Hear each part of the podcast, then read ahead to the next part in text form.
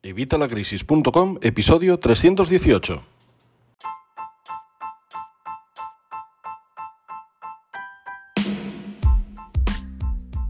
Hola, buenos días, buenas tardes o buenas noches. Soy Javier Fuentes de Evitalacrisis.com y hoy vamos a hablar de embargos, algo, algo poco agradable cuando te toca, inesperado con matices y que te puedes cuadrar las finanzas personales por lo que queda de mes o incluso por un par de meses en función de la cantidad embargada.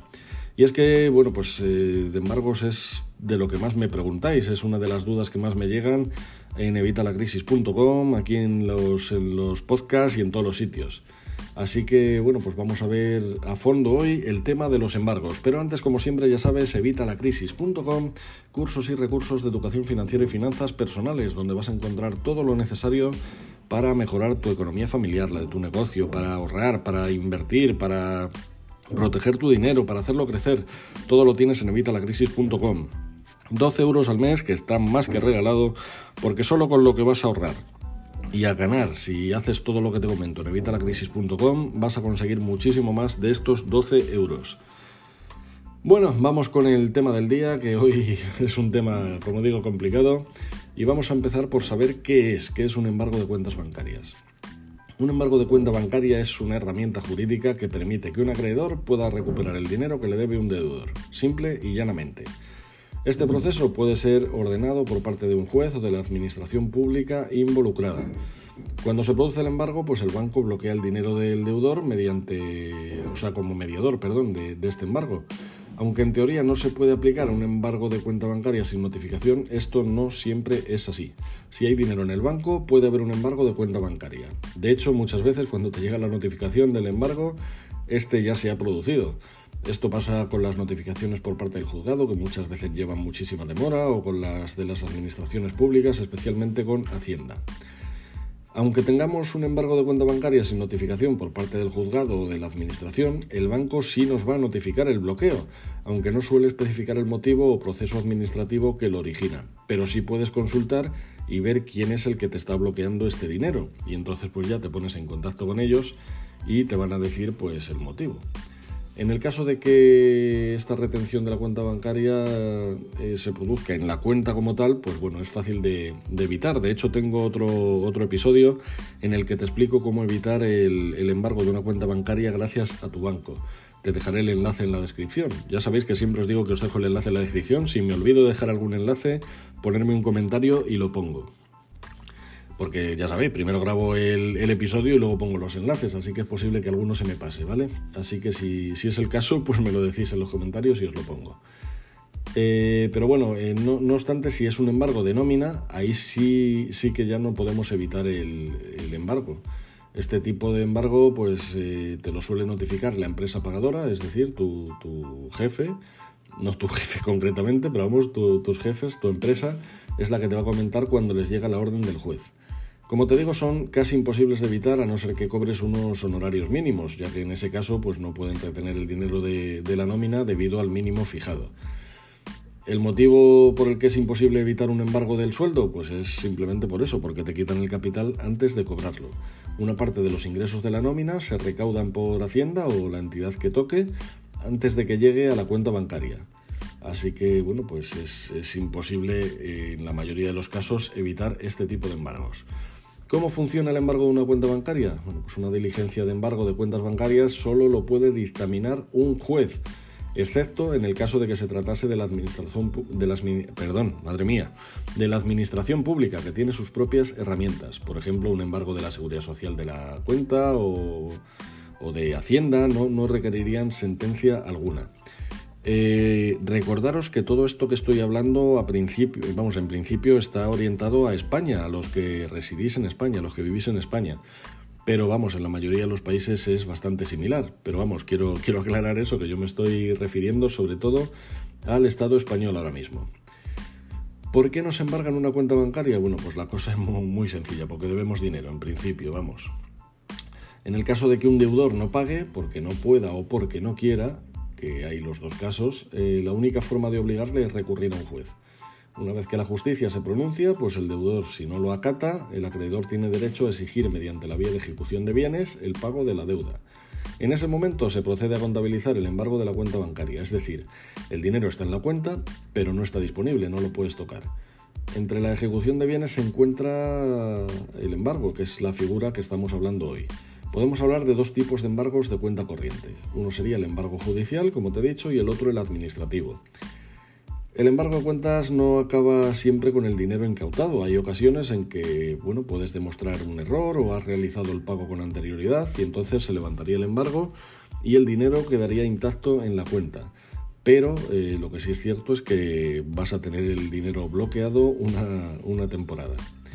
Entonces, ¿por qué no se embarga en una cuenta bancaria? ¿Cuándo se produce un embargo de una cuenta bancaria? Bueno, pues un embargo, como te he dicho, tiene que producirse por orden judicial, excepto en el caso de las administraciones públicas. Cuando un deudor no cumple con sus obligaciones de pago, los únicos que pueden obligarle son los tribunales de justicia. Hay muchas agencias de recobros que amenazan con embargarte porque, pero vamos, eh, amenazan con muchas cosas. Una de ellas, una de ellas es embargarte, pero ellos no lo pueden hacer a no ser que lo diga un juez. Y esto te aseguro que no es tan sencillo como te quieren hacer creer. Ya sabéis que muchas veces nos tratan de, estafar esta gente, nos cuentan milongas, nos, nos meten miedo para lograr cobrar. Eh, tengo otro, otro episodio en el que hablo de las agencias de recobros, te lo dejaré enlazado también en la descripción para que veas cómo lidiar con ellas y para que veas la verdad de todas esas amenazas que nos hacen muchas veces. Si, si ves qué tal, pues le echas un vistazo, lo dejaré en la descripción. Así que, bueno, pues recuerda, primero debe establecerse la obligación de pago a través de una sentencia, un documento notarial o cualquier otro título que tenga reconocida la fuerza ejecutiva. Si no es un embargo judicial de cuenta, pues ellos no van a poder hacer nada por mucho que te amenacen. No obstante, las administraciones públicas, como te he dicho más arriba, pues eh, pueden proceder al embargo directamente, sin necesidad de que medie una sentencia. Las deudas con Hacienda, la Seguridad Social, eh, las cobran normalmente por esta vía, si no se produce el pago voluntario. También debes tener mucho cuidado con el pago de impuestos, multas y demás obligaciones dinerarias con los organismos públicos. Ya sabes que esta gente, si te ponen algo, tienen que cobrar. Eh, hemos visto este tipo de agentes proceden de forma directa, eh, como en el caso de, las cuentas de que te embargara una cuenta un ayuntamiento por el pago del numerito, del IBI, por ejemplo. Una vez más te recuerdo eso, que, estas entidades eh, te pueden retener el dinero sin que lo sepas, ¿vale? Ni sepas de qué, ni, ni, nada. Es muy habitual con estas entidades los embargos de cuentas sin notificación. Pero vamos, eh, no es que no sea así, el aviso te va a llegar, lo que pasa es que te llega posterior a que te hayan retenido el dinero. Me dicen algunas veces, ¿puede un autorizado ocasionar un embargo en una cuenta bancaria? Es decir, ¿pueden embargar una cuenta en la que yo estoy autorizado si la deuda es mía? Pues no, la verdad es que no. Si una persona es autorizada en una cuenta, se considera que el dinero no es suyo, es del titular, por lo que no es posible que sus impagos causen un embargo de la cuenta de este titular. El embargo de cuenta en que eres autorizado solo se puede producir si es el titular el que tiene la deuda, no si es tuya. Otra duda muy común es cuánto dura un embargo de cuenta bancaria. Bueno, pues la, respuesta a esto es... Es una de las que más me, suele... A ver, es una pregunta de las que más me suelen hacer y la respuesta, no, es, no es muy buena. Según la ley de enjuiciamiento civil, el embargo de una cuenta bancaria no tiene fecha de caducidad. O sea, dicho de otra forma, dura hasta que el deudor disponga de la cantidad para hacer frente a la deuda. Cuando hayan cobrado todo es cuando ya eliminarán el embargo. Hay algunos trucos que puedes usar para evitar que te embargue la cuenta bancaria. Pues por ejemplo, eh, ya te digo, te he dejado ahí en la descripción el, vídeo en el que te explico cómo, cómo, evitar un embargo gracias a tu banco. Pero vamos, la mejor forma de evitar que te embarguen es estar al día en los pagos. Pero está claro que todos tenemos situaciones en las que esto no es, no es viable. El coronavirus nos ha enseñado muchísimo al respecto.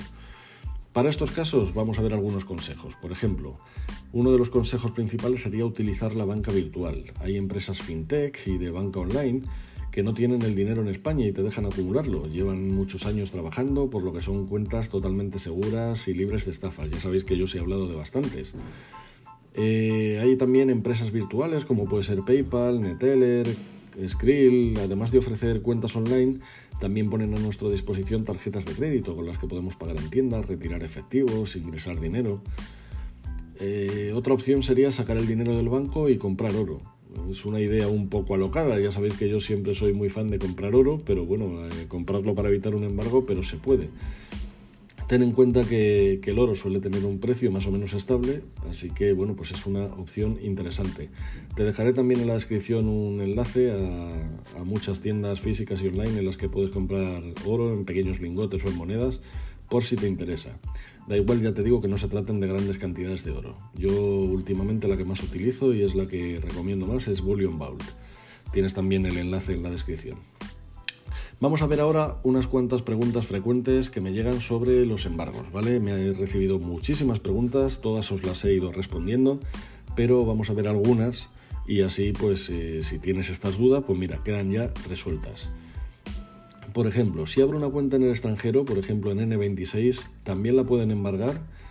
Pues sí, es posible incautar desde España a otros países de la Unión Europea. Teóricamente, la Orden Europea de Retención de Cuentas, la OERC, establece que los organismos jurisdiccionales de la Unión Europea pueden embargar fondos de las cuentas bancarias de un deudor ubicado en otro país de la Unión Europea. Con países de fuera, por ejemplo Reino Unido, requiere un proceso más complejo, pero no podría asegurarte si en Monese o Revolut, ambas británicas, es más fácil evitar el embargo. Si alguno tenéis experiencia, pues me lo podéis ir diciendo y así, pues oye, voy ampliando la información para, para otros compañeros. Desde otros territorios, ya digo, desconozco cómo está el tema del embargo de cuentas bancarias, pero si tienes experiencia, pues eso, decírmelo también y, vamos ayudándonos entre todos. Otra opción es también la tarjeta de correos. Correos tiene una tarjeta de. una especie de tarjeta monedero que por 2 euros al mes te dan hasta un IBAN para poder eh, domiciliar recibos y tal. Vamos con otra. ¿Cuánto me puede retener Hacienda de mi sueldo? Bueno, pues es lo que os decía antes, de que si cobras poco, pues eh, hay una, una, ley que nos suele proteger, que, tenemos que mantener por lo menos el salario mínimo interprofesional. De hecho, bueno, puede ser objeto de, de, embargo la parte del salario que exceda el mínimo interprofesional conforme a la escala fijada en el artículo 607 de la Ley de Enjuiciamiento Civil. O dicho de otro modo, las limitaciones al embargo de salarios, sueldos y pensiones no acaban con la perdón, madre mía, qué palabra, inembargabilidad de la cuantía correspondiente al salario mínimo interprofesional, que bueno, eh, es unos 900 y pico euros, ¿vale? Al mes. Además, las cantidades que excedan de dicho importe no son embargables en su totalidad, sino solo las proporciones que se establecen en ese apartado 2 del artículo 607. Por ejemplo, hasta el salario mínimo interprofesional no nos podrían embargar nada. Si cobramos de uno a dos eh, salarios interprofesionales, pues lo que exceda de ese salario mínimo interprofesional nos cobrarían el 30%. Si cobramos de 2 a 3 salarios mínimos eh, sería el 50%, de 3 a 4 el 60%, de 4 a 5 el 75%, y si pasamos de 5 salarios mínimos interprofesionales al mes, nos podrían cobrar hasta el 90%.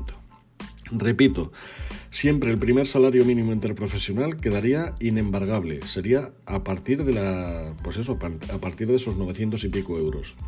A partir de ahí, pongamos que hay otros 100 euros más, pues de esos 100 nos podrían cobrar estas cantidades, es decir, este 30%. No sería el 30% del total, sino de esta cantidad.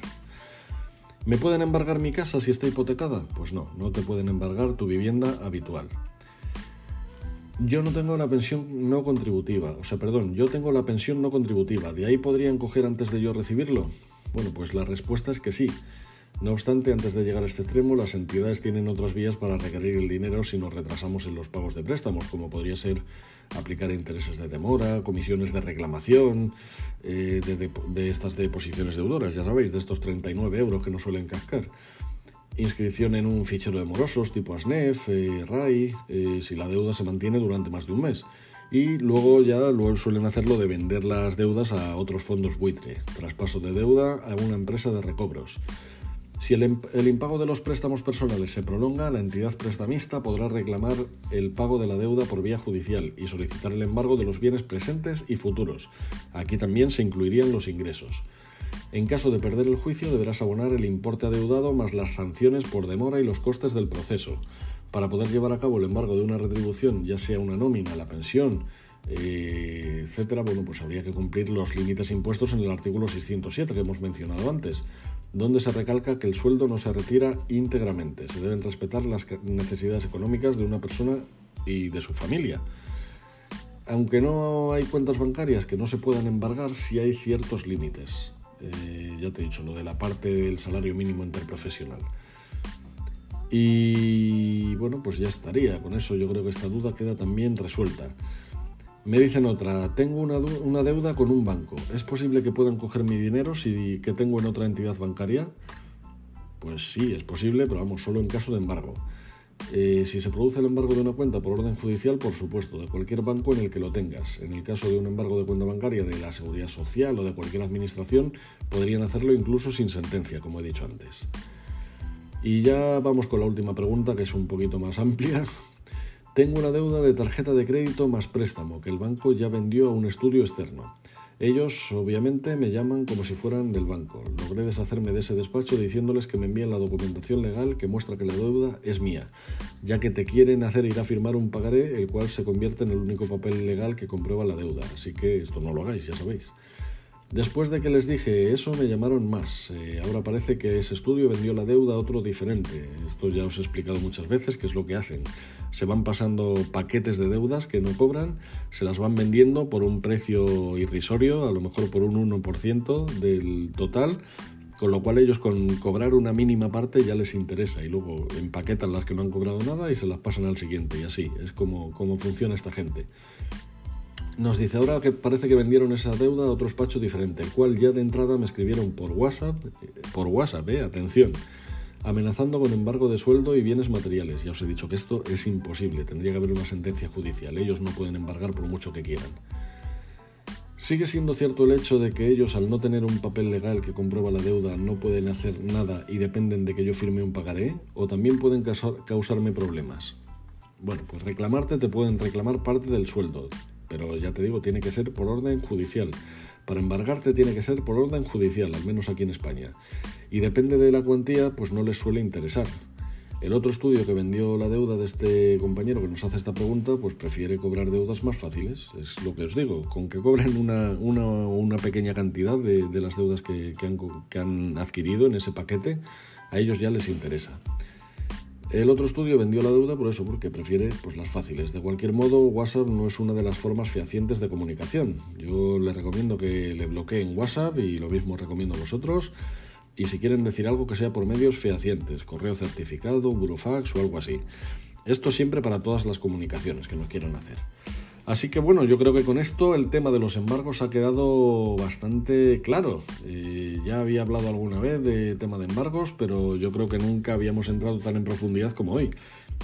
Espero que te haya quedado todo claro. Si te queda cualquier duda, como siempre, ya sabéis, me la podéis preguntar abajo en los comentarios o en evitalacrisis.com barra contacto. Eh, y nada más, yo creo que con esto, como digo, queda todo claro. Cualquier cosa, ya sabéis dónde me tenéis. Eh, os quiero agradecer como siempre que estéis aquí, aún siendo en verano, y estáis escuchando un tema tan espeso como este. Muchísimas gracias por estar aquí, muchísimas gracias por vuestras opiniones de 5 estrellas en iTunes, vuestros corazoncitos verdes en Spotify, muchísimas gracias por darle a me gusta, por comentar, muchísimas gracias por suscribiros a todos los lados, por suscribiros a Spotify, por suscribiros a YouTube y por suscribiros, por supuesto, a los cursos de vitalacrisis.com. Y nada más, nos escuchamos el próximo miércoles como siempre a las 8 de la mañana y espero que tengas una feliz semana. Hasta el miércoles.